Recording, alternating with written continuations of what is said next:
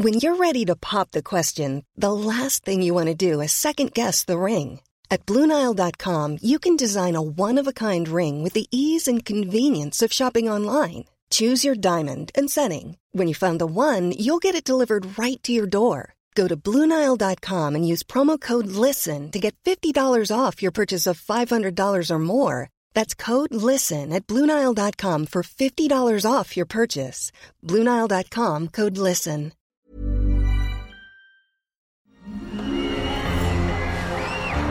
Arcadia Media. Elige tu lugar en este carrusel.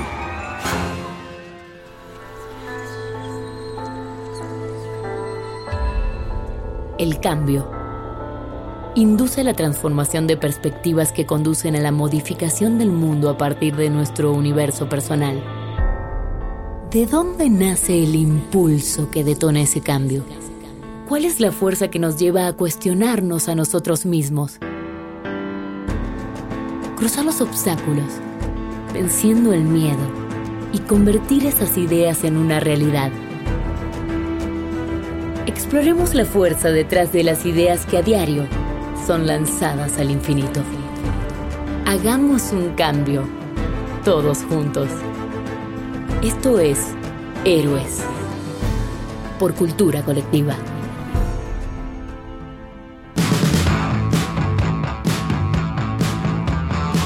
Bienvenidos a otro episodio de Héroes. Yo soy Luis Enríquez, director general de Cultura Colectiva.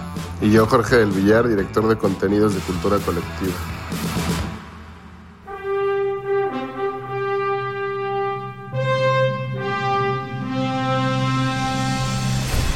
Pero lo más importante es que con nosotros hoy está Francisco Herrera, que nació en Campeche en el 1976.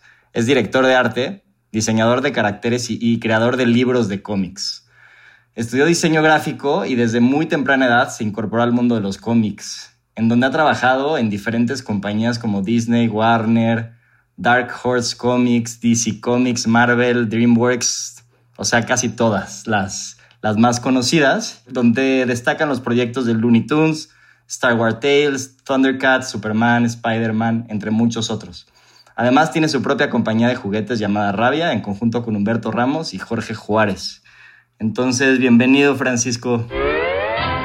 Muchas gracias, gracias Luis, gracias por la invitación y encantado de estar aquí compartiendo con ustedes. Oye, a mí de, de entrada, después de leer tu, tu, biografía o tu descripción, eh, lo primero que me vino a la mente es en qué momento de, de tu edad o, te, o, de temprana edad te entra esta, ¿no? este amor por los juguetes y por los cómics. O sea, ¿cómo nace eso? ¿De dónde? Pues mira, ha ido evolucionando mis gustos en el, al transcurso del tiempo, ¿no? Realmente mi, mi pasión desde muy pequeño era dibujar. O sea, yo dibujaba, dibujaba, dibujaba, dibujaba, dibujaba, dibujaba. Desde que yo recuerdo, o sea, desde que yo recuerdo, tengo su razón, sé que yo me la pasaba dibujando. Y yo dibujaba lo que veía en la televisión. Y dibujaba, dibujaba las caricaturas de Looney Tunes y lo que, lo que nos presentaba el Canal 5 en los 80s, ¿no? Y Don Gato y Box Bunny y las películas de Disney y y tenía un poco de acercamiento con los personajes de Marvel porque mi papá trabajaba en ese entonces para la Ford, la de los coches, y viajaba muchísimo en fronteras haciendo auditorías y cosas. Él trabajaba, trabajaba con números, era contador. Y se cruzaba mucho y me traía cosas, me traía juguetes o me traía eh, libros o algo, cosas. Y me acuerdo que uno de los primeros fotocopias o libros que traje era el de How to Draw Comics the Marvel Way que era cómo dibujar los personajes de Marvel o cómo dibujar el estilo Marvel, ¿no? Y tenía un poquito, entonces mis papás como que veían que me gustaba mucho, entonces pues trataban de alimentar cuando veían cosas, pues cosas que yo tuviera que dibujar, pero realmente mi pasión fue más por el lado de la animación y el, y el, cine, con las películas clásicas de, Disney y, de, Warner, Hanna-Barbera, Marvel, pero era realmente mi pasión por, por, por dibujar empezó ahí. Oye, y y cómo se empieza a dar esta relación, ¿no? En que de repente, pues supongo que tus papás cuando estás chico y te encanta dibujar, pues son muy felices. Pero vas creciendo y sigues dibujando, sigues dibujando. Ya, yeah, claro. Y este, y hasta dónde, pues, era bueno y hasta dónde ya empezó a ser. ¿En qué momento se convirtió más serio la situación? Exacto. Pues mira, yo creo que ah, entre la secundaria y la preparatoria se empezó a volver más seria la situación. Este, yo tuve mi etapa de, de como todo adolescente, de, de desmadre. O sea, mi, acabé la secundaria con trabajos. o sea, un extraordinario, dos extraordinarios, tres extraordinarios. y después eh, entré a la preparatoria y no hacía otra cosa más que dibujar. O sea, no hacía, o sea, nunca fui un güey demasiado de desmadre o demasiado de alcohol o de fiesta. Sí hacía mucho deporte y también andaba un poco de fiesta, pero realmente era porque dibujaba todo. Entonces en la, en la, prepa me terminaron corriendo de la preparatoria. Pero era, yo creo que el 80% de mi tiempo era dibujar. Y este, y de ahí, pues en la casa era o trabajas o estudias. Entonces de ahí brinqué al McDonald's a hacer hamburguesas por un rato, casi un año.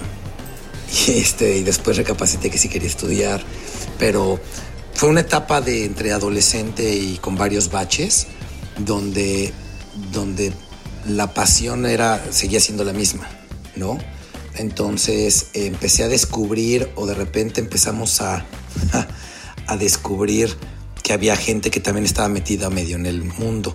Realmente, realmente el, el,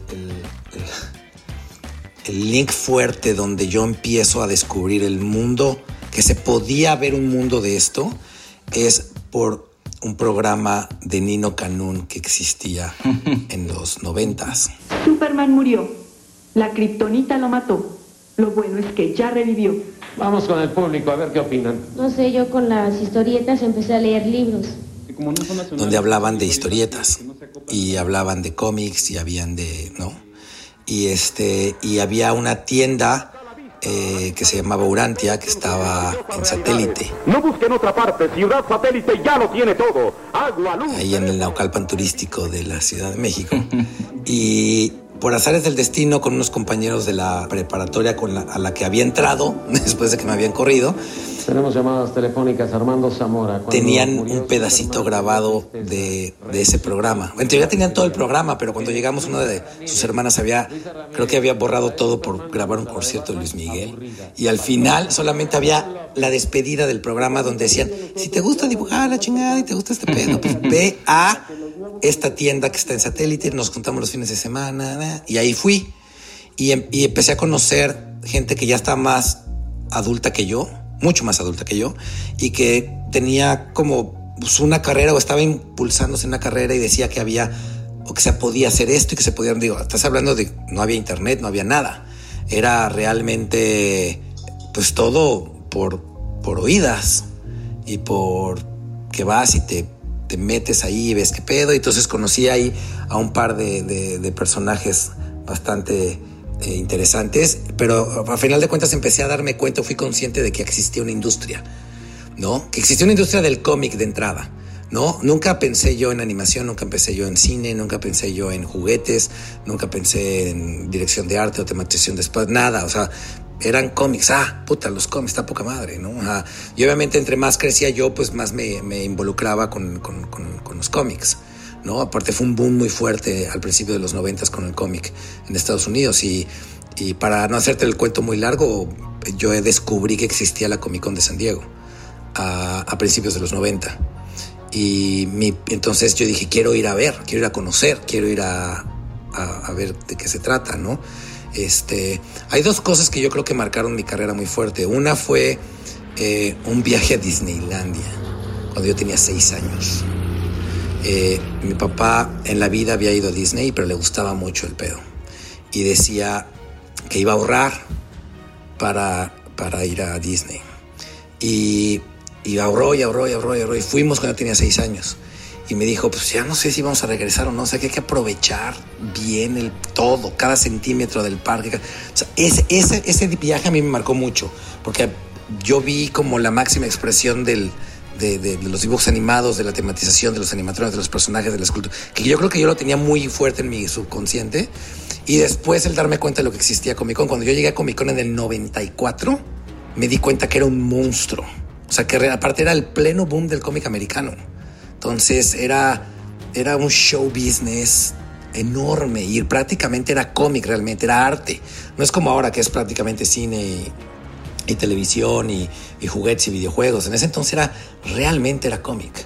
Entonces, este, me di cuenta, ahí fue donde se empezó a poner la cosa más seria. Cuando yo me di cuenta y, me hice consciente que existía la posibilidad de que realmente me pudiera dedicar a esto, ¿no? Entonces... Eh... Oye, ahí me parece interesante porque creo que tú vas descubriendo un camino en el cual te vas dando cuenta primero que te gusta algo y luego que hay toda una industria detrás que, ¿no? Que, que hay un camino de que se puede crecer ahí, ¿no? Pero por otro lado, pues para mucha gente no entiende esto y no lo ve, ¿no? Y pues de, cierta forma, pues si eras un personaje o, ¿no? O un joven raro, ¿no? En ese momento. Y, y también yéndonos en, de ese lado, eh, y justo estábamos por ahorita platicando antes de empezar la entrevista, cómo siempre traemos todo este karma familiar y diferentes cosas. ¿Cómo, cómo fue esto con tus papás, no? O sea, tus papás entendieron perfecto y son de los papás que te dicen dedícate a lo que quieras o más bien ahí hubo una situación en la cual porque creo que la primera barrera no justo hablando de este programa que es de, de héroes una de las primeras barreras es como superar a tu propia familia no a sí. Sí mira yo hijo único y fue una mezcla. Fue una mezcla de, de que sí y que no. Mamá siempre fue apoyar y mi papá no era que no quisiera apoyarme, era que pues, quería lo mejor para, ¿no? Entonces, lo que, lo que sucedió es que yo empecé a hacer una negociación. Esa fue la palabra. Este, yo me corrieron de la prepa. Entonces, McDonald'azo. Y de ahí le dije que sí quería estudiar. Lo, que en teoría ganaba en el McDonald's era tenía que pagar los exámenes de prepa abierta y tomar asesorías. Ese era el plan. Eh, pasaron varios sucesos en mi vida y le digo que sí quiero estudiar. Hago la prepa y la hago bien. Y le digo, apóyame. Realmente, a final de cuentas, el que me, dice que te voy a pagar, voy contigo y te llevo a Comic Con, fue él. O fueron mis papás. O sea, yo, yo conozco, o sea, no es que yo me, o sea, él me dice, va, a ver, vamos a conocer, ¿no? Entonces, cuando acabo la prepa y la acabo bien y la hago bien y ellos me estaban medio apoyando, le digo, le digo a mi papá que necesito hablar inglés. Le digo, si quiero hacer esto, yo necesito hablar inglés. Dame chance un año. Dame chance un año de aprender inglés, porque no, en la escuela en la que yo estaba el inglés no era lápiz, pencil, pluma, pen y así. y, y le digo, oye, dame chance de estudiar, págame una escuela de inglés diario. Y, vemos qué tranza. Entonces, a los seis me dijo que sí, a los seis meses me dijo, Nel, ¿sabes qué? Tienes que estudiar una carrera. Tienes que estudiar una carrera, tienes que estudiar una carrera, tienes que estudiar una carrera. Eh, y, y y si después se quiere seguir al mismo, velo haciendo a la par, pero tienes que tener una educación o forjarte una educación. y, y, la verdad es que en ese entonces Estoy hablando de, una clase media baja en México, donde no había tampoco la posibilidad de decir, oye, ¿y si me voy al extranjero a estudiar? ¿O habría una posibilidad de tener una, una, universidad donde de arte en, este, fuera o ya sabes? Me acuerdo que alguna vez fui a, a, CNA a ver si podía entrar, ¿no? En el rollo de las artes plásticas ahí, pero era una onda como muy artística y muy ¿no? Y no, yo, yo quería, yo quería lo que veía en la tele, yo quería hacer algo comercial realmente. Y nada, o sea, lo que más se acercaba fue diseño gráfico, era lo que más se acercaba en esa época, te estoy hablando de, ¿no? Finales de los 90, principios de los 2000, era la diseño gráfico. Entonces estudié diseño gráfico por, por, por, por cuatro años, pero al mismo tiempo ya me estaba yo enrolando mucho con, con el rollo de los cómics. Entonces empecé, empecé a, antes de los 2000 yo ya estaba trabajando profesionalmente en los cómics. Digo, después de cinco o seis años de tocar o picar piedra en Comic Con fue que empecé a tener unos pequeños pininos, pero, pero pues me costó bastante, pero... The Adventures of Superman. Faster than a speeding bullet. Sí hubo entre que sí, que no, que sí, que no, que sí, que no, que sí, que no. Y ahora sí, ahora sí es mi jefe, es mi fan número uno, ¿no? Súper fan número uno. Entonces. Oye, hablando. Hay una, una historia que me estaba contando igual Luis Eduardo antes de, platicar contigo. eh, yo diría como una historia como un poco de resiliencia, ¿no? Que, bueno, es una palabra muy sofisticada. Alguna, nuestro mentor nos dice que es una palabra muy mamona de los millennials. Pero más bien este, de, este tema de, que encuentras el Comic Con y dices, puta, aquí hay todo un mundo, toda una industria y le intentas, le intentas, pero puta, es difícil, ¿no? Eh, que ahí tuviste varias veces que intentaste como digamos entrar o generar algo a partir de, ¿no? del Comic Con y este cómo estuvo esa historia y cómo, cómo a partir de, eso empezaste a conectar más ya con el mundo de los pues ya como entrando a las, a las grandes empresas y estas diferentes este, cosas que has logrado. Mira, tiene que ver mucho con el, en ese entonces para mí era yo había escogido una sola cosa que quería hacer, que era cómic, ¿ok? Entonces toda mi energía estaba enfocada en quiero hacer cómics. No diseño de personajes, no libros, no juguetes. Mi único que había en la cabeza, o sea, no existía el espectro de, o sea, no, no es como ahora que ves todo, que es, hay tanto que ya no sabes ni de dónde escoger, ¿no? Realmente la gente que se dedica a los shows que se acercan ahora dices, es que quiero hacer esto en específico, o esto, o esto, o esto. Es muy fácil. En ese momento era cómic, solamente cómic. Entonces, ¿qué necesito para hacer cómic? Entonces, ah, pues tienes que hacer pruebas, tienes que aprender el arte de, la secuencia, tienes que, tienes que aprender lo que se necesita para hacer cómic. Y para hacer cómic, la gente que hace cómic, la verdad es que se forja mucho como artista. Y es fácil ser dúctil para muchas otras eh, profesiones dentro de la misma industria. Porque el que hace cómic tiene que saber contar una historia. Es una película, toda película es un cómic, antes es un storyboard. Entonces, la onda es que el cómic, si haces cómic, tú recibas un guion y tienes que saber hacerlo todo. ¿Dónde va la cámara? ¿Cómo, va, ¿Cómo haces que los personajes actúen? ¿Cuál es la, perspectiva que vas a utilizar? ¿Cuál es la geometría? ¿Cuál es la anatomía? ¿Cuáles son los animales, los platos, los niños, los superhéroes, los adultos, la gesticulación, el lenguaje corporal, el timing, la diagramación de una página? ¿Cómo se debe de hacer? ¿Cómo cuentas una historia? Lo haces todo. Eres el director, eres el actor, eres todo. Voy a hacer a la hombre araña columpiándose en, la, en Nueva York. ¿Cómo se ve Nueva York? No es ahora que pones New York en Google y rácatelas. o sea, los dibujantes entonces era, puta, veías, coleccionabas revistas, libros, todo lo que te hiciera de tener de referencias, ¿no? Para hacer, y si no tenías la posibilidad de viajar, pues menos, ¿no? Entonces, era, era, era, es una, era una profesión en la que sí te tenías que forjar muchísimo para aprender las reglas para después de formarlas y hacerlas tuyas, ¿no? Entonces, yo tuve la gran fortuna de, de que tuve un par de, de, de, personas que me fueron orientando, guiando, ¿no? Y tú me enseñaste mucho al principio Humberto, Humberto Ramos, que es como el icono más importante de Marvel, en, artista mexicano dentro de, actualmente de la industria del cómic internacional. Es como de los... mira, yo lo considero en el top 5 de los artistas más cabrones de, de, cómic. Este, él ya estaba entrando en la industria y, y yo fui una ladilla con él. O sea, yo estaba mucho más chavo, lo conocí le dije, güey, me tienes que enseñar, me tienes que enseñar, me tienes que enseñar, me tienes que enseñar, me tienes que enseñar cómo funciona, estoy frustrado, no jala, no jala, no jala, no jala.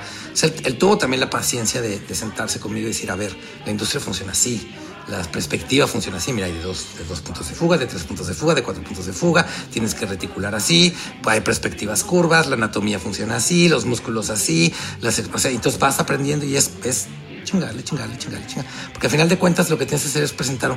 La Comic Con en ese entonces, en los noventas, era un escaparate muy padre porque era las empresas en busca de talentos y los talentos en busca de empresas. Y hacías colas de literalmente dos horas, tres horas, cuatro, para ver si te aceptaban ver el portafolio. Y si lo máximo que podías, era lo máximo es que consiguieras una tarjeta de presentación con un teléfono y un fax para que pudieras regresarte a México y hacer lo que te pidieron, hacer tu paquete, mandarlo por FedEx, hablar por teléfono seguido, no existían los mails, un teléfono que ha seguido, eh, mandar un fax, decir, oigan, ¿se acuerdan de mí? pues hay una chance que pueda hacer yo algo, y así. Pero el, forjarse o la, parte esta de, de, ser consciente que, bueno, tengo que hacer esto si quiero hacer cómics, tengo que aprender a hacer esto. Y ahora sí. Pues, Francisco, y, en, y, en, términos como con este enfrentamiento con todas estas como complicaciones, tanto de la época como también de, pues de la parte que dices de formación, ¿no? De que no hay como una formación tan, en esos momentos no había una formación tan clara como para trabajar en esto. Además, cómo es interactuar con la industria americana de lejos y con estas circunstancias. O sea, ¿cómo fue ese, ese primer golpe de, de empezar a trabajar con los gringos como tal? Yo- fíjate que no sé si mi ignorancia o mi falta de conciencia a esa edad de decir, o sea, ni siquiera lo pensaba. O sea, para mí era, yo quiero, yo quiero ir a los cómics americanos, yo quiero, o sea, no me importaba si hablaba mal inglés, si, o sea, yo iba con todo, Ahora, yo, yo soy, he sido un artista, soy un artista muy raro porque soy, brinco demasiado. Entonces, eh, me gusta hacer de muchas cosas. y en- cuando empecé a estar en la industria del cómic también, yo quería hacer mucho la parte de la animación y yo sabía dibujar. Mi pasión por los personajes y por Disney y por Bugs Bunny y por Don Gato y por la chingada me hacía aprender o me hizo aprender a dibujar los personajes on model. Entonces podía ser medio que superhéroe, pero también podría dibujar los personajes como de licencia, de franquicia de product, de consumer products.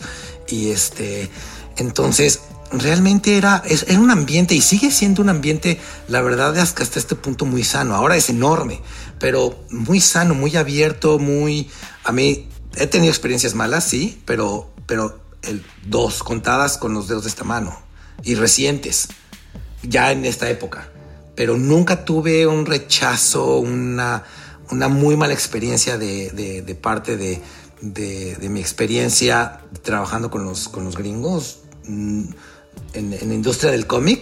Estaba yo muy chavo y hice, empecé a hacer pininos poco a poco, poco a poco. Digo, cuando ya brinqué a Marvel y todo, que era un poco más grande el exposure, este, muy bien. O sea, la verdad es que nunca tuve, nunca tuve un conflicto, ni tampoco en mi cabeza había un rollo de, de que me diera miedo, de que ni siquiera lo llegué a pensar, nunca lo hice consciente, re- realmente.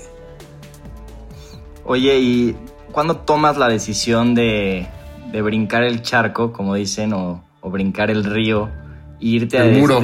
el muro, exacto, el muro ahora, y este, y decir, como sabes qué, pues yo tengo que irme a, ¿no? a Estados Unidos a, a buscar el famoso sueño americano. La verdad es que es reciente. No, tengo, tengo yo acá, en, o sea, yo brinqué acá en el 2012, 2013, este, finales del, realmente mediados del 2012 creo que es cuando yo brinco para acá. La verdad es que yo, yo forjé y empecé a hacer mi carrera bien desde México y empecé a construir todo en México.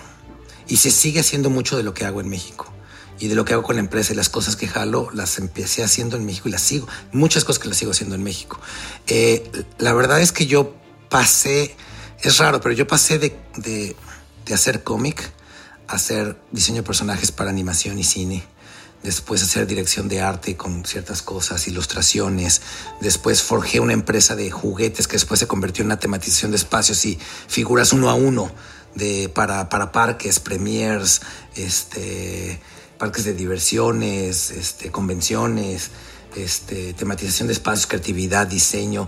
Me empecé a volver muy, muy, como muy ecléctico en, esas, en esa parte y, y de repente sentí que, que, que estaba yo creciendo muy bien en México, pero que estaba buscando y que la verdad es que no sabía muy bien lo que quería. O sea, quería trascender, quería hacer, quería hacer más. Y la verdad es que el, el destino me fue poniendo en la mesa un poquito el, el tener la posibilidad de brincar el charco.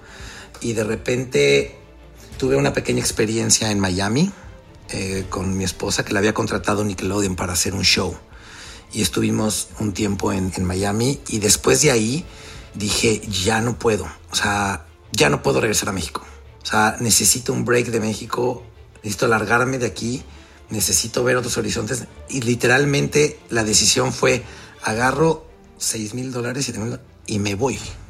O sea, sin, sin planeación, sin nada. Nada, nada. Cerré mi casa en México así, literal. Agarré una maleta, cerré y dije, me largo. Y me fui. Y los primeros cuatro o cinco años fueron muy fuertes, ¿sí me entiendes?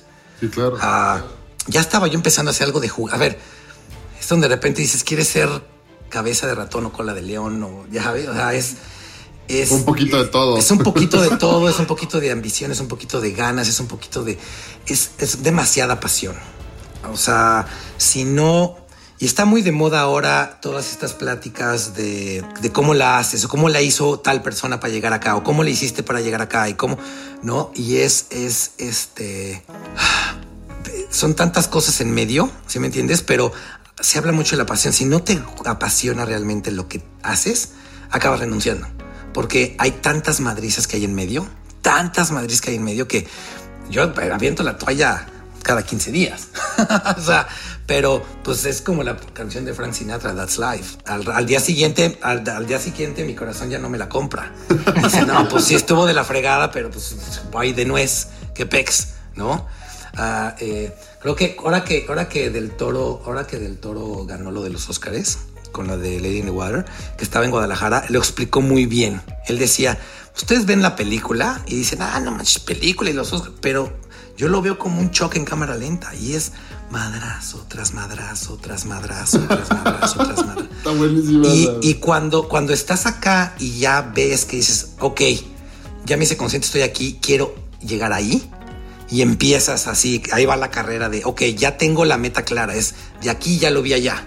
Ok, quiero eso, ¿no? Porque en algún momento no sabía lo que quería o sea, sabía, sabía cuáles eran mis pasiones, sabía que eran los juguetes, las esculturas, la dirección de arte, el cómic, pero ya había hecho tanto un poquito de todo que no me había, me había vuelto un experto en nada, ¿no? Yo decía, en mi cabeza yo decía, mami, ya sé hacer cómic, pero todos mis amigos de generación que han avanzado en cómic ya son unos súper chingones y yo no, porque he estado haciendo esto y luego esto y luego.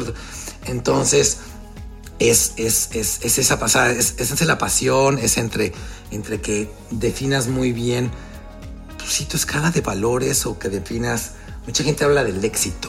¿Qué es el éxito? Definamos qué es el éxito, ¿no? Éxito es que dibuje poca madre, éxito es que pueda poner comida en la mesa de mi familia haciendo dibujos. Éxito es que tenga un carro cabrón, o que tenga una casa chingona, o que sea reconocido, que sea famoso, ¿no? Últimamente todos son famosos, cualquier pendejo es famoso, ¿no? No cualquiera es reconocido por el trabajo que hace, pero sí hay muchísimo güey que no, y que les no, pues que es famoso, que es reconocido.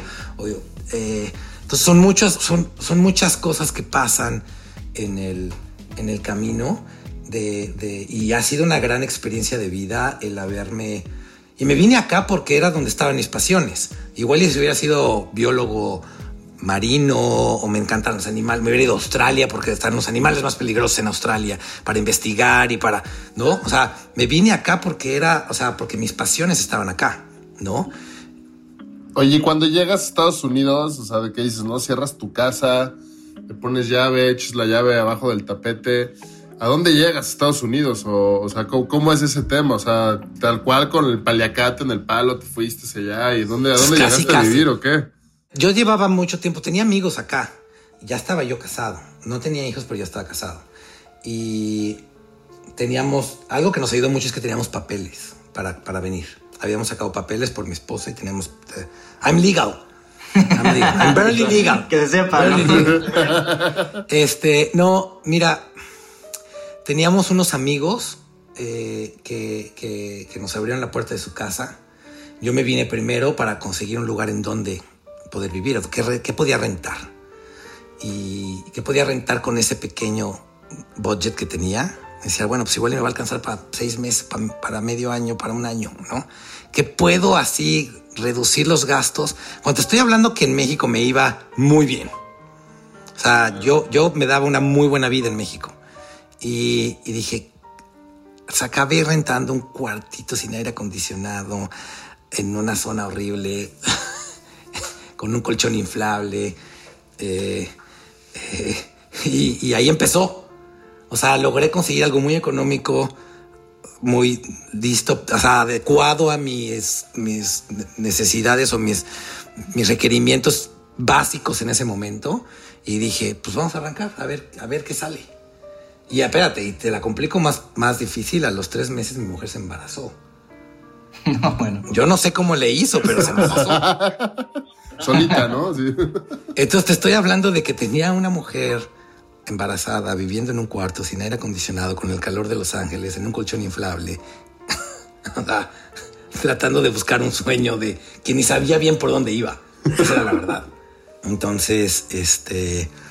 Oye, también creo que o sea, creo que algo importante es este, esa relación que, que, tienes con, con esa pareja, ¿no? Porque para, para que alguien se aviente contigo a estas cosas es porque también hay una comunicación y una conexión particular, ¿no? No, no cualquiera se avienta a estas. La verdad, sí, sí, se la, sí, se la, sí se la rifó, porque sí es complicado. Mira, e, es, es complicado, las relaciones son complicadas. Y más cuando estás al borde de, de límites ¿sí me entiendes? Eh, se vuelve muy complicada. Entonces, yo, yo llevo con mi mujer como 15 años, 16 años, y la verdad es que pues, te haces a prueba de patadas de muchas cosas. Entonces, eh, hemos pasado por todas. Las que me puedas mencionar ya las pasamos. Y seguro vienen más. Cucho está cantando ya, Cucho está cantando el fa, Cucho viene a dar su amor a mi moza que es todo un primo. ¿No? Entonces, hemos aprendido a ser unos buenos compañeros de vida, ¿sí me entiendes? Porque aprendes que, pues que, el amor no es suficiente, que las ganas no es suficiente, que, que la pasión no es suficiente, que o todo, nada en la vida es por una sola cosa, nunca, es por muchas, ¿no? Y, y, nos apoyamos y la verdad es que ella también sacrificó muchísimas cosas y dejó muchas cosas por seguir el sueño de acá, ¿no?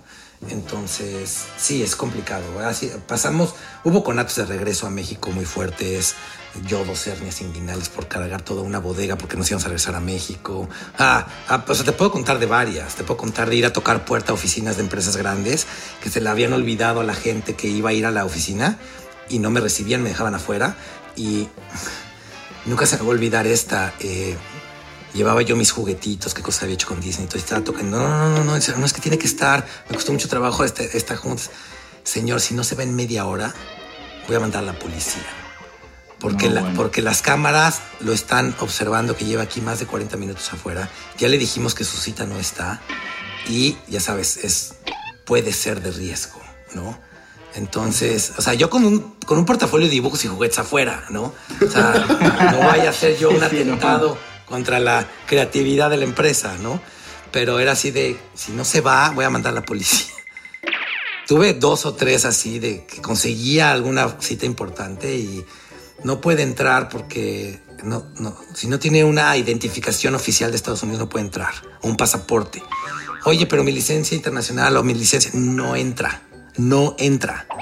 Y eh, he, tenido, he tenido de todas, he tenido de todas, pero este tuve, buenos amigos que llegaron aquí a apoyar y tuve, he tenido, he sido afortunado en tener buenos amigos para que, me han impulsado, buenos socios, buenos, buenos compañeros de trabajo, buenos, eh, buenos impulsores para, para que cuando las ves negras te diga, pues vamos a chingarle, a ver, poquito más, poquito más. Ya sé que estamos madreados, ya sé que estás a ver, poquito más, poquito más. Y, y, di que yo ya traía, cuando yo llegué acá, yo ya traía una carrera en los cómics relativamente estable. O sea, la gente me conocía, este, ya había tocado títulos importantes, ya había dibujado El Hombre Araña, o Venom, o Deadpool, o Teen Titans Go, o había hecho cosas para Looney Tunes en productos de consumo, había hecho cosas para Disney, y ya traía un portafolio que había fomentado en México, digamos, interesante. Cuando llegué acá como para ver qué podía yo hacer, ¿no? Ya, ya había desarrollado algunas cosas en Disney en México, ya estábamos con las esculturas en, eh, en México y trabajando con un estudio que, que, de gente muy talentosa que la estábamos empezando a dirigir y educar para que hiciera cosas a nivel internacional. Y aún así fue complicado, muy complicado. Oye, ¿y cuándo empieza a funcionar ¿no? las cosas allá en Estados Unidos? ¿A partir de qué? ¿Qué es lo que... ¿En dónde empezaste a ver la luz? Mira, yo le estaba tirando a varias cosas yo seguía haciendo cómics. A ver, cuando yo brinco acá, yo ya había hecho, de hecho, cine en México y en Estados Unidos. Yo había hecho, yo hice diseño de personajes para Megamind en DreamWorks. Yo hice una película en París. Yo hice con Warner Brothers en México la primera de Don Gato. Eh, ya había hecho yo varias cosas y entonces había hecho algo de cine, me había autopublicado yo y había vendido bastantes libros, yo autopublicándome pasta dura, formato grande, 48 páginas de, mi trabajo. Ya había, yo ya traía un, camino bastante avanzado, pero yo sentía que no cuajaba en ningún lado. O sea, como que no, no veía y sigo sin ver, ¿no? Este, como hacia dónde me tengo que. Empezó a, empecé, yo estaba haciendo varias cosas al mismo tiempo. Quería hacer diseño de personajes para cine. Quería seguir haciendo cómic o ilustración o portadas para libros. Quería uh, hacer, seguir haciendo juguetes. Y lo que yo creo que en mi cabeza sí había atrás y no, no me daba cuenta y de repente me hizo un clic era, yo lo que quería era trabajar para parques, yo lo que quería era trabajar para Disney, yo lo que quería hacer era desarrollar lo que los Imagineers desarrollaban en los parques. Yo, yo, quería, yo quería desarrollar propiedades nuevas, yo quería... Entonces me empecé a... Nada más cuéntanos un poco la definición de lo que es un Imagineer. Imagineering es la gente que es como la crema innata de Disney. O sea, Disney ya creció tanto que es un pulpo, ¿no? Y tiene cada tentáculo, es un universo y es una empresa, pero tiene consumer products, y tiene live events, y tiene este, Imagineering, que son parques, y tiene, y dentro de esas cada una de las divisiones, ¿no? Y hay media, y hay cine, y hay feature animation, y hay ta, ta, ta, ta, ta, y hay ABC, y hay, canales de live action, hay, es muchísimo. Pero Imagineering es la mezcla entre la imaginación y la ingeniería. ¿Ok? Y lo que, lo, yo siempre fui un fanático de, la, de, lo, de, lo visionario que fue Walt en, en, tener lo que le llamaban ellos, lo que se llama en la historia su crew, que eran los Nine Old Men.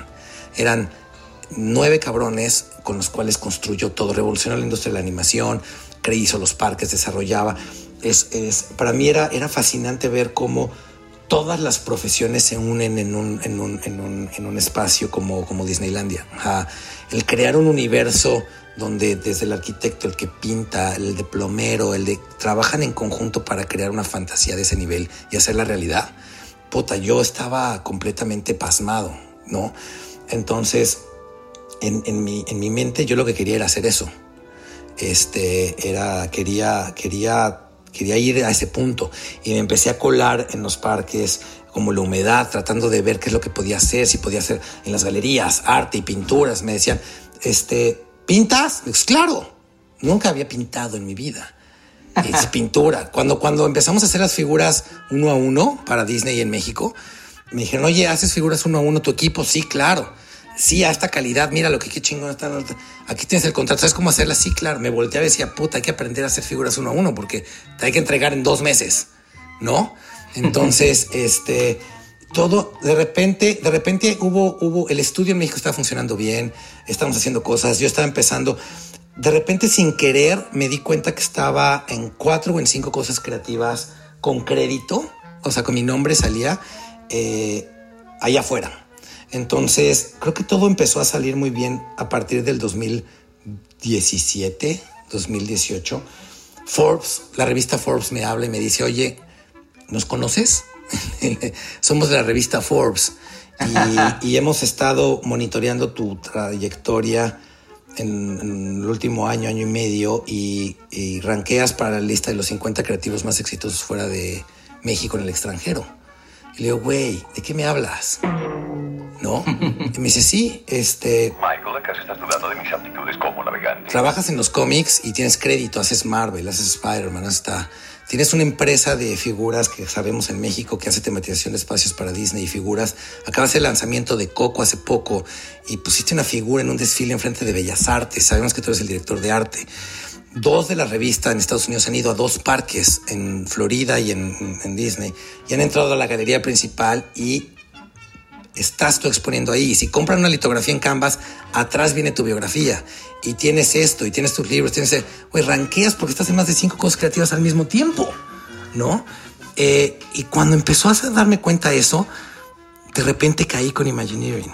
Y no caí ni por mi esfuerzo en, en tratar de conseguir un conecte conocía gente en Feature Animation, conocía gente en, Consumer Products, conocía gente y decía, oye, ¿conoces a gente en Imagineering? ¿Conoces a gente en Imagineering? No, güey, yo no conozco a no conozco a este, no conozco.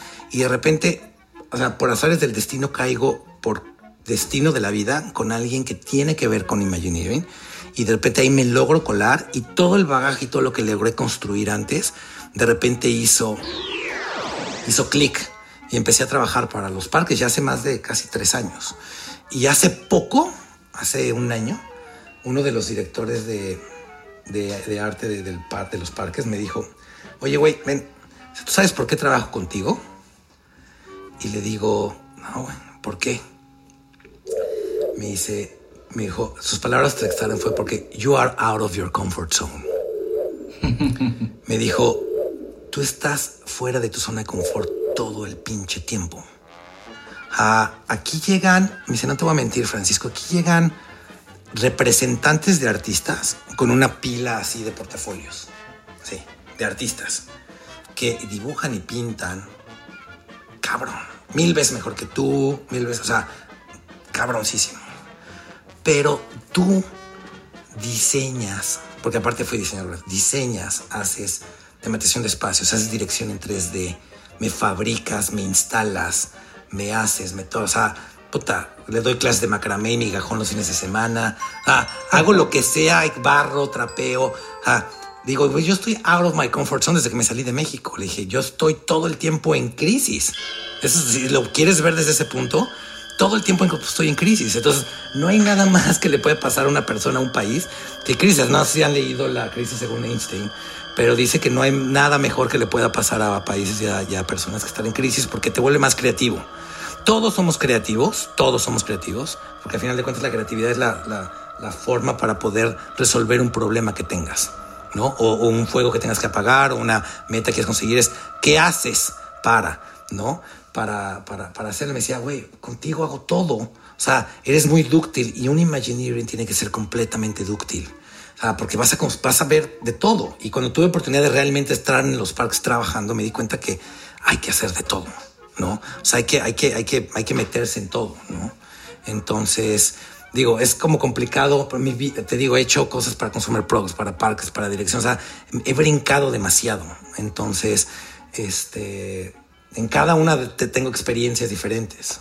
Oye, Francisco, y por ejemplo, digo, o sea, nosotros, digo, yo, yo como Luis dice, soy el creativo del equipo, pero pues no, no tengo yo ese tipo de preparación. Y luego me toca mucho convivir con equipos y con, con, con, personas que justamente esto que mencionas, ¿no? De saber de todo o no saber de nada y desarrollarte y aprender y, y ahora por qué tengo que aprender a editar en este nuevo programa que me acaban de poner si yo lo que sé hacer es el otro como que muchas veces veo que ese proceso es bien difícil para, para mucha gente y ahorita que te escucho como que veo como esta parte de decir, o sea, pues no tienes ni saber para qué te va a servir esa habilidad, no tienes ni que saber para qué sirve en ese momento de tu vida aprender a hacer X cosa o tomar el riesgo de decir, venga, lo hago. O sea, tú, tú ese creativo que, que muchas veces busca como ser, ser especialista a los 23 años o los 20 años de, una, de un medio artístico, ¿tú qué le dirías como también para poder lograr ese sueño que tú estás logrando? Fíjate que eh, sí es bastante interesante porque, pues es que te las va poniendo, o sea, los, tus sueños o las metas te los van poniendo en el, camino. o sea, hay, cosas como tú dices, es que puta, pero es que yo dibujo, porque ahora tengo que saber de ingeniería, de una estructura que va interna en una figura que tiene que ser a prueba de terremotos en Los Ángeles, pero de huracanes en Florida. Pero yo hice un diseño de una pieza que quiero esculpir, ¿no? La verdad es que es Dicen que no hay mejor educación que la curiosidad. Ah, la, curiosidad te ayuda muchísimo a desarrollar todas estas habilidades. Ahora, no es para todos. O sea, hay gente que si la sacas de su y que son expertise y que son enfocados en. Creo que lo más importante es. Lo más importante es ser autocrítico. Es saber en dónde estás parado. Si me entiendes? ¿Cuáles son tus habilidades? ¿Qué es lo que quieres ser? Porque igual y dices, yo quiero ser solamente pintor artista, pintor de galería. Y no me interesa nada de lo demás. Tal vez voy a tener que aprender a lidiar con la, con la, con la de la galería, o tengo que aprender a venderme muy bien, porque cuando eres un freelance tienes que aprender a saberte vender muy bien. Tienes que saber hacer buen networking, tienes que saberte vestir, ¿no? Tienes que bañarte, ser educado, tienes que, o sea, son, son cosas que tienes que aprender, ¿no? Entonces, de acuerdo a, lo que haces o a la pasión que tienes, tienes que estar abierto a decir, puta, yo nunca voy a dejar de aprender. El que dice, no, yo ya chingué, ya soy un fregón en lo que hago, pues está acabando su tumba. Sí tienes que, eh, ¿sabes qué? La, onda ahora es que hay demasiadas puertas que abrir y los chavos ahora les cuesta muchísimo trabajo el decir, no, güey, es que yo quiero hacer, la gente se acerca conmigo y no, es que cómo le dice, yo quiero trabajar en Disney. Ok, ¿quieres trabajar en Disney para qué? Ah, ¿Quieres hacer en animación? Eh, quiero hacer animación, quieres diseñar personajes, hacer fotos, quieres ser director, quieres ser escritor, quieres ser, director de arte, quieres guiar un personaje, esculpir en 3D, este, quieres o sea, ¿qué es lo que quieres? ¿Quieres ser productor? ¿Quieres- cuando yo empecé, lo único, para mí era muy sencillo, yo quiero hacer cómic. Solamente me cobré una cosa. Entonces ahora, hay ta- o sea, yo, veo y digo, bueno, ¿y dónde me preparo? Dicen los chavos. ¿Dónde te preparas, cabrón? O sea, tienes una madre que se llama internet o celular. dices, güey, yo no, o sea, eh, ahorita le digo, quiero aprender a dibujar elefantes y me van a salir 20 tutoriales gratis de cómo hacer elefantes. O sea, puta, con, un, con tantita curiosidad te vuelves experto en lo que quieras, güey. O sea, puedes construir, si quiero construir ahorita un, hacer un panal de abejas en mi patio de atrás, encuentro un tutorial de cómo hacerlo. Entonces, esa es la pasión, o sea, la pasión que te, te- te lleva a- no importa lo que sea. Lo que te dije de las estructuras es real. Hicimos una, una vez un trabajo para, para Disney con entonces decía, me fui, tuve que ir a meter a ver dónde iba a construir acero galvanizado con, con certificados americanos para traer, o sea, una locura, era una locura. Entonces, tiene que ver con lo que realmente quieres de corazón. O sea, decir, pues, si ahora me tocó aprender de esto, pues le voy a aprender de esto. Si ahora me tocó hacer tiradas financieras y saber qué es un SKU o qué es un FOB para vender en puerto en China. Me fui a- he ido a China a las fábricas a ver cómo, qué es un molde de inyección de plástico, qué es un tampo print, qué es. Ah, imagínate, he hecho ahora sí que como el pinche milusos, de todo. Sé barrer y te sé vender en una mesa de ejecutivos en Disney, pero sé cómo se barre Disneylandia. Ah, es, o sea, le, sé un poquito de todo y, en esas estoy. Ahora sí que a qué le tiras mexicano cuando sueñas, pues a chingarle. Ah, y, puedes llegar, o sea, todo, o sea, hablábamos hace rato de, de los consejos que, que damos y la percepción y la intención con las que haces las cosas cuando, cuando estás trabajando, que es, obviamente, a ver, sí, un pedazo grande de, llegar a, donde quieres es la educación, o sea, que te eduques, quiero ser buen dibujante, quiero entregar a tiempo, quiero cumplir mis deadlines, quiero, quiero ser un tipo ameno para trabajar, abierto a los cambios, ser responsable, oler bien, bañar, todo ese rollo, ¿no? Tener un buen networking, ¿no? Que es un- una parte bien importante, ¿no? Este, obviamente hay una parte inexplicable de energía y de atracción que, que- a veces a mí me ha pasado que llego y digo, puta, no sé cómo, pero sí me generé que llegara esta padre, pero lo que estaba buscando. Y estaba, estaba, estaba con el pedo. Y- y algo que para mí me ha funcionado muchísimo es que si eres consciente que el 80 o el 90% de tu realidad no es otra cosa más que una puta chaqueta mental inventada por tu propia sociedad, te das cuenta que te puedes contar la historia que tú quieras y que puedes y que puedes reinventarte las veces que quieras y que puedes reeducarte las veces que quieras. Cuando dicen las personas no cambian ni madres, las personas chingonas cambian todo el tiempo. Todo el pinche tiempo se reinventan, todo el tiempo se... re- No, ahora se están teniendo que... Ahora eh, estamos forzados a re- reinventarnos a huevo, ¿no? Porque no nos queda de otra. No, No hay de otra, exacto. Ajá, ya no hay de otra. Ahora le chingas porque le chingas, si no te mueres, ¿no?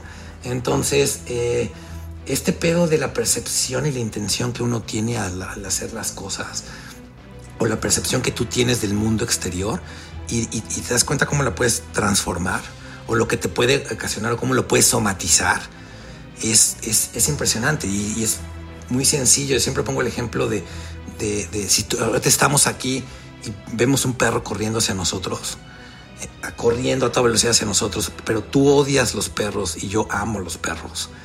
La somatización o lo que puede llegar a causar solamente la percepción con lo que estás viendo que llega este pedo, a ti te puede dar un ataque cardíaco y yo puedo morir de amor por el perro. Con solamente una percepción de las cosas.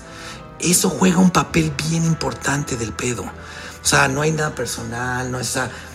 O sea, si, si, si te niegan, a ver, sí me han negado trabajos, sí le he cagado horrible en trabajos, le he metido la pata hasta la sopa diciendo que sé cómo lo voy a hacer y, nomás la cago, ¿me entiendes? Y lo reconozco y va de nuevo y juega un papel bien importante, o sea, bien importante decir, pues sí, sí se puede, pues sí se puede.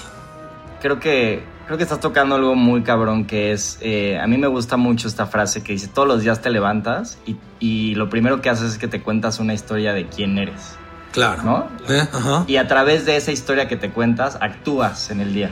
Sí, día por y lo día. que está sí, ca- sí, sí. Exacto. Y lo que está cagado es que cada día tienes la oportunidad de contarte una historia nueva o un poquito diferente. ¿No? Porque al final depende de qué historia te cuentes en ese día, es lo que puedes lograr hacia adelante. Porque como dices, el 80% de las cosas No existe, son es un una invento chaqueta, de la es una ¿no? pinche chaqueta mental. Entonces, o sea, eh, o sea, yo creo que sí, la pasión por hacer las cosas, este, también por ahí hay muchísimo y está mucho de moda también identificar entre la pasión y el talento. ¿No? O sea, tienes que identificar si, si hay cosas que puedes y no puedes, porque también dicen que, a ver, dicen que puedes ser lo que tú quieres, pero no puedes hacer todo lo que tú quieres. ¿no? Porque pues el tiempo te da para hacer, ¿no? Y hay procesos, la gente a veces quiere saltar procesos, ¿no? Porque ahora como todo es inmediato, o sea, le cuesta a la gente pensar que hay que hacer procesos y que te lleva tiempo. O sea, que no es de que yo dibujo así desde que nací o que, o que tengo estas relaciones o que he llegado a hacer estas madres en las galerías, en los parques, en la cine, o lo que sea, de la noche a la mañana. O sea, son, son procesos, ¿no? Y este. Justo decía, hablando de eso, eh, justo esto que te dicen, oye, quiero trabajar en Disney, me recordó muchísimo a una, a justo la, la primera, el primer podcast que hicimos, que lo hicimos con Nicolás Ellis, que fue el productor de Roma. A él le hablan para decirle, oye, quiero ganar un Oscar. es como, güey, ¿cómo? O sea, ¿pero qué quieres hacer? O sea, ¿de qué? Aquí en Hollywood, güey, le pueden poner tu nombre y no, para el mejor, el, el mejor papá, el mejor hermano, el mejor. ¿no? Pero, pero sí, no, los, ¿sabes qué? Eh, eh, sí ayuda mucho, ayuda mucho el rollo de este, la pasión y el talento, este, para decir, bueno, pues sí, me apasiona esto, pero tal vez no puedo tener talento para desarrollar esto. ¿Cómo le puedo hacer? ¿Cómo me puedo meter? Siempre hay puertas para ver cómo por dónde te puedes abrir. la, autocrítica y el aprender de los... Todo el mundo lo habla, o sea, todo el mundo habla de Michael Jordan, cuántas veces la cagó para llegar, ¿no? Y Steve Jobs lo habló muchísimo, ¿no? decía, güey, si no te hagas, si no te apasiona este pedo, güey, vas a acabar tronado. Te tiene que apasionar lo que estás haciendo. Digo, yo me siento con la gran fortuna de hacer o de levantarme todos esos días y contarme una historia o dedicarme o poner comida en la mesa de mi familia de las cosas que más me apasionan. O sea, para mí no existe ni lunes, ni martes, ni miércoles, ni... O sea, para mí la pandemia no cambió nada. Bueno, bueno, me ahorró más tiempo porque ahora ya no voy a juntas, ya todos en Zoom, ¿no? pero, pero este, yo, yo vivo aquí en el, quien se encierra entre cuatro paredes soy yo. O sea, yo vivo, o sea, yo trabajo para mí, pues. O sea, me encanta compartirlo con la gente que le gusta y la que no le gusta y lo que sea, pero quien se está aquí 12 horas, 15 horas solito, pues soy yo. O sea, me, tengo que, me tiene que apasionar este pedo, si no te vuelves loco. 100%. Oye, igual ahorita para, para ir empezando a, a, cerrar, yo me quedo ahorita con varias cosas de las que has dicho. Una que me gustó muy cabrón es el tema de crisis. O sea, creo que la crisis la puedes ver de dos maneras, ¿no? Como, puta, qué, qué chinga, o sea, qué horror que estoy viviendo una crisis, qué mal, tal, tal. O lo puedes ver como, no mames, estoy en un proceso acelerado de aprendizaje. ¿no? Literal. Sí. Estoy aprendiendo un chingo, ¿no? No podemos, este no podemos pretender que las cosas sean iguales si seguimos. Cada vez que tengo fe, tengo éxito. Algo que cambien si seguimos haciendo lo mismo. O sea, quieres resultados diferentes, pues hay que hacer cosas diferentes. No puedes. Y, y, que la alternativa es todo está de la chingada, el mundo se va a acabar, ¿no? O sea, creo que también es, es como no puedes, no te puedes convencer de esa otra parte. Claro. Y, justo creo que un tema que, tocamos un poquito al principio, pero no terminamos de tocar y, creo que estaría bueno para, concluir. Tú estabas hablando un poco del tema de éxito, ¿no? Como cuál es la definición de éxito. Y me gustaría que, nos contaras para ti cuál es esa versión, ¿no? O sea, ¿qué, ¿qué, es el éxito para ti? Y en ese sentido, como cuál es tu filosofía de vida. Digo, creo que lo hemos platicado bastante pero sería interesante como para, para poder compartir. Para afinar el pedo es que el éxito es la lana. La salud va y viene, pero el varo es lo chingón. sí, es como... claro. ya. Mira, eh, eh, yo creo, yo defino el éxito si me levanto todos los días y hago lo que más me apasiona y estoy con la gente que amo a, final de... Lo demás es una consecuencia de... Pero si yo me levanto todos los días y, o sea, tengo, tengo un plan, tengo mi apasiona, tengo una meta que llegar a cumplir, pues estoy del otro lado muy cabrón. a mí, y creo que va cambiando todo el tiempo. Yo creo que, creo que, yo creo que hay metas o hay éxitos que, que saboreo ahora o que he saboreado y que a mí me pasa muchísimo. Creo que cuando llegas a la meta que estás buscando, ya que te estás acercando a la meta, ya tu corazón y tu cerebro ya están en otra cosa. O sea, ya lo ves, ya lo como que lo evolucionas, lo saboreas, lo sientes, lo entiendes si pasaste por el proceso, ¿no? O sea, el que se hace famoso de la noche a la mañana o millonario de la noche a la mañana, no entiende, o sea, es demasiada información no la logras asimilar. Pero, pero el disfrutar los procesos es el, es el mejor camino para el éxito. O sea, sí, ese es el chiste, el disfrutar es el proceso. O sea, serte consciente que estás disfrutando el hacerlo. No estás buscando el fin.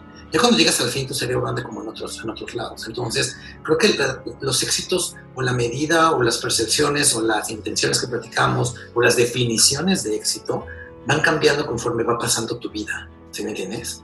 Ah, yo creo que hay prioridades, ¿no? Y eh, estoy, creo yo, estoy en un punto bueno para realmente empezar. Ese es, como yo me veo. O sea, me veo que estoy, ahora sí que como, como diría mi abuelita, entre, entre experiencia y juventud, este, para, para realmente, creo que tengo las armas para realmente armarla ahora, ¿me entiendes? O sea, no estoy, no estoy tan pendejo, O sea, estoy un poquito más educado como artista, estoy un poquito más enrolado, con más experiencia, con más... O sea, tengo las armas como para realmente ahorita decir, ah, y ahora me siento con, con, las, con las armas suficientes para explorar un buen de cosas, ¿me entiendes? Entonces, van cambiando. Yo creo que en algún momento se, se van inclinando la balanza, ¿no? Entre, empiezas a tener varias, tantas cosas en la vida y como te digo, nunca es solo una sola cosa. Yo creo que el éxito no es una sola cosa. Es, es tal vez tu éxito, tu desarrollo profesional, tu desarrollo familiar como persona, este, con tus amigos, con tus seres queridos, con, con, tu entorno, con tu... O sea, es un poquito de todo. Tienes que tener un balance en un poquito de todo para considerarte, yo creo, una persona exitosa. Para mí es, no, o sea, ningún exceso es bueno. O sea, ni trabajar en, chinga porque, o sea, creo que el éxito es el balance, es un balance entre que, que seas apasionado un poquito de todo lo que hagas. O sea, a mí me apasiona ver a mis hijos haciendo, ah, por ejemplo, los veo ahora y digo, no mames, estos cabrones, yo a mi edad jugaba canicas en la pinche tierra, ¿no? O sea, es verdad, no es mentira, o sea, yo jugaba canicas a los seis años. O sea, y jugaba, o sea, decía, puta, y veo a los que hacen y cómo, cómo lo perciben y cómo lo ven y puta, y lo siento súper o sea, el, el formarme y verme reflejado de repente en esas cosas, digo, wow, yo he tenido este bombardeo visual que este cabrón tiene a los seis años, mames, ¿dónde hubiera estado yo ahorita? ¿no? Es así, traca, traca, traca, traca, traca, traca. Entonces, yo me considero una persona muy apasionada de todo, ¿no? y creo que el éxito debe ser una pasión, un poco de pasión en cada una de las cosas que, que, haces, hasta las cosas que no te gustan, hasta las cosas que tienes que aprender y que no te gustan. Sí, creo que es, esta capacidad de disfrutar el proceso, ¿no? Me recordó, igual un poco clavado, pero en el budismo hay este tema del ultimate Buda, que es como cuando ya te iluminaste, ya llegaste, y hay como el Buda intermedio, que es el que, el que está en el proceso de... Y muchas veces, y siempre en el budismo dicen, es más importante el Buda intermedio que el ultimate Buda.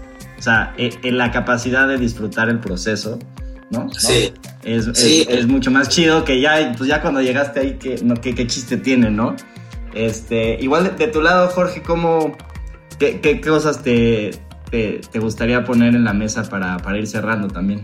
A mí la neta, la neta me encantó el, o sea, todo, esta, todo este tema de la curiosidad y y al final de cuentas, digo, me, resuena mucho porque creo que en la industria de la, creación de contenido, de la producción, como que muchas veces se considera que, que es chamba de, ¿no? Muy específica y cada quien hace de lo que le toca, pero creo que no. O sea, creo que esa parte de, también conocer ese, ese back que para poder lograr ser lo que estás haciendo ahorita, tuviste que ser desde, ¿no? Gaffer hasta, ¿no?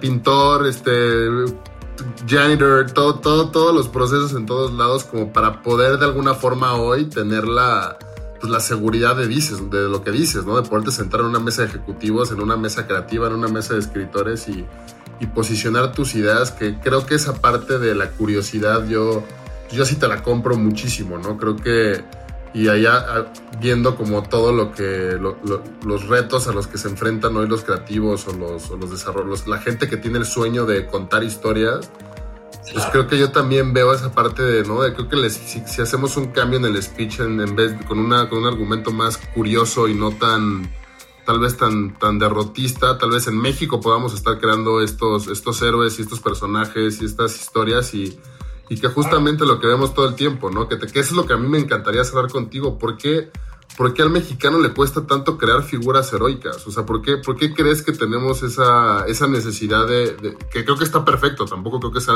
malo el importar estas figuras de otros lugares, pero ¿por qué no, no tenemos esa capacidad de generar esas, esas figuras de heroísmo aquí en, aquí en México? Yo creo que se viene arrastrando un rollo cultural ¿no? y, de educación muy fuerte y de cultural muy fuerte, pero está cambiando mucho. Ahorita tocaste mucho el rollo del contenido, de la creación de contenido, y creo que justo estamos en un momento donde el, el, contenido, aquí dice mucho, the content is king, es el rey, va a ser el contenido, y hay tantas posibilidades de abrir. Eh, me acuerdo hace, hace un par de años, me acuerdo cuando fue el boom del internet y esto decían el cómic mexicano está muerto Digo, ¿de qué carajos me estás hablando? El cómic mexicano puede estar más vivo que nunca. O sea, porque ahora tienes, no nada más México, tienes todo el mundo que te puede ver. Entonces, si tú haces un cómic que es mexicano porque está hecho por mexicanos, lo van a ver en todo el mundo. La plataforma ahora es infinita. O sea, es, es cuando dicen, hay que apoyar el cine mexicano, porque dicen, no, hay que apoyar el cine chingón, sea australiano, mexicano, si me entiendes, japonés, ah, hay que apoyar. Entonces, la, verdad ahora es que las cosas de calidad tienen un gran potencial ahora de trascender. Entonces, si generas un contenido de calidad, tarde que temprano la gente que le gusta lo va a consumir. Y ahora es cada vez se va abriendo más este, pero si hay más competencia, pues sí, porque ahora no estás en una burbuja, ¿no? En México, no estás en una burbuja en Estados Unidos, ahora es worldwide, ¿no? Pero qué chingón, cabrón qué chino que te des cuenta de que te puedes dar y dar madrazos con tus con carnales de Australia y con los de Japón y con los de Arabia Saudita y con los de, y, que, y todo se comparte. O sea, que es impresionante que ahora doy un clic en Instagram y recibo mensajes de todas partes del mundo, ¿no? Así de, te salió poca madre, no, hasta de la chingada, pinche dibujito. Sea, de todo encuentras, de todo, de todo. Entonces, eh, creo yo que México va a empezar a valorar. Y la verdad es que eh, ahora que he vivido más, más tiempo en Estados Unidos, un par de años ya en Estados Unidos, casi ocho, me doy cuenta cómo antes seguramente en las primeras generaciones de, eh, de, gente llegada aquí no querían hablar ya el, el, español, no se sentían orgullosos. Y ahorita hay un flip completamente en la industria del entretenimiento ahora, de hecho ahora más que nunca, con todos los problemas raciales que existe, es, es, el, es el, tiempo de la diversidad entre, entre mexicanos, ¿no? este, afroamericanos o, o hindús, o, ah, es, es, hay una diversidad muchísimo más abierta en el mundo del entretenimiento, en el, en el, en el rollo de aparamos, obviamente creo que de repente hay unos excesos muy fuertes que se han venido dando, pero creo que hay que poner ejemplos fuertes para problemas drásticos, soluciones drásticas, ¿no? Pero creo que ahora tienes una, todo el mundo tiene un gran potencial para mostrar su, trabajo y sus cosas y decir, ah, ya no hay pretextos si quieres hacer las cosas, no existen los pretextos. No, es que no tengo lana, es que no tengo quien me eduque, es que no tengo nadie, cabrón, ahí está todo, en la red, en una compu, ahí lo tienes todo. O sea, ¿quieres hacerlo? Puedes aprender de la A a la Z y te puedes parar en el momento que tú quieras pero puedes aprender cómo hacer una figura, cómo hacer un molde, qué significa un molde, qué significa una comercialización, qué es, o sea, todo lo puedes aprender. Ah, es, es, es, cosa que tengas las ganas de hacerlo. Creo que yo, igual ya para, para concluir la entrevista, me quedo con esa palabra que acabas de decir de en, hoy en día ya no hay pretextos. No hay pretextos. ya, no hay pretextos. Hacerlo, hazlo, no hay pretextos. Y pues te, te, agradezco muchísimo por haber estado como en esta plática. La neta es que un placer escucharte y, escuchar tu historia. Muy, muy, muy chingón. Este, pues gracias por compartir todo esto.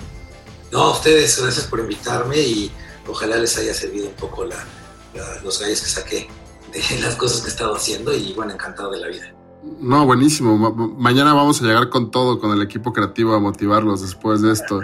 Y este, yo, yo, yo, yo digo, me, digo, me quedo mucho con, los mensajes que das, y pero sobre todo creo que con la, con la energía. Creo que la parte de, la creación y creo que para toda la gente que nos escucha, muchas veces el, ¿no? el, el, creativo tiende no a tener esta capacidad de expresar sus ideas y decir lo que quiere y por qué lo quiso y por qué tal. Tendemos como mucho a quedarnos con nuestras, con nuestras mejores ideas en la cabeza y que creo que el mensaje que tú dices de, güey, apréndelo, hazlo, si es con Disney, si es con Venom, si es con Spider-Man, no importa, como que desarrollalo. Muchas veces yo siempre les digo, no es que no quiero compartir mis ideas porque alguien me las va a robar digo, pues ojalá te las roben porque quiere decir que es una muy buena idea, ¿no? Entonces creo que ese mensaje para mí de la energía con el que hacer las cosas y el no quedarte sentado, tirado, huevoneando, diciendo porque no sé esto, no puedo darle la vuelta a mi vida, creo que es un mensaje bien chingón y pues muchas gracias por estar aquí en Héroes.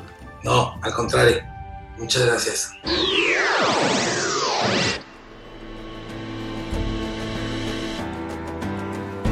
La última pregunta y la más importante es la que te haces a ti mismo. ¿Cuál es la diferencia entre la historia que acabas de escuchar y la tuya? Nada es imposible. Atrévete a ser diferente y sé el héroe de tu propia historia. Héroes por cultura colectiva.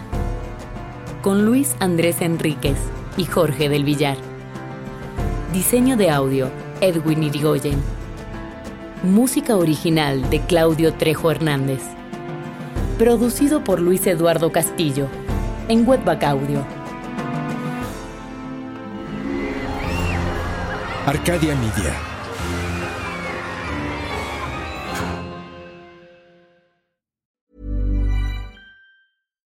If you're looking for plump lips that last, you need to know about Juvederm lip fillers. With Juvederm Volbella XC and Juvederm Ultra XC, your lip look, whether it's subtle or bold, can last up to one full year with optimal treatment and no additional maintenance. Find a licensed specialist and see if it's right for you at juvederm.com today. That's J U V E D E R M.com. Add fullness to lips in adults over 21 with Juvederm Volbella XC or Juvederm Ultra XC. Do not use if you have severe allergies or a history of severe allergic reactions, or if you're allergic to lidocaine or the proteins used in Juvederm. Tell your doctor if you have a history of scarring or taking medicines that decrease the body's immune response or that can prolong bleeding. Common side effects include injection site redness, swelling, pain, tenderness, firmness, lumps, bumps, bruising, discoloration, or itching. As with all fillers, there's a rare risk of unintentional injection into a blood vessel, which can cause vision abnormalities, blindness, stroke, temporary scabs, or scarring.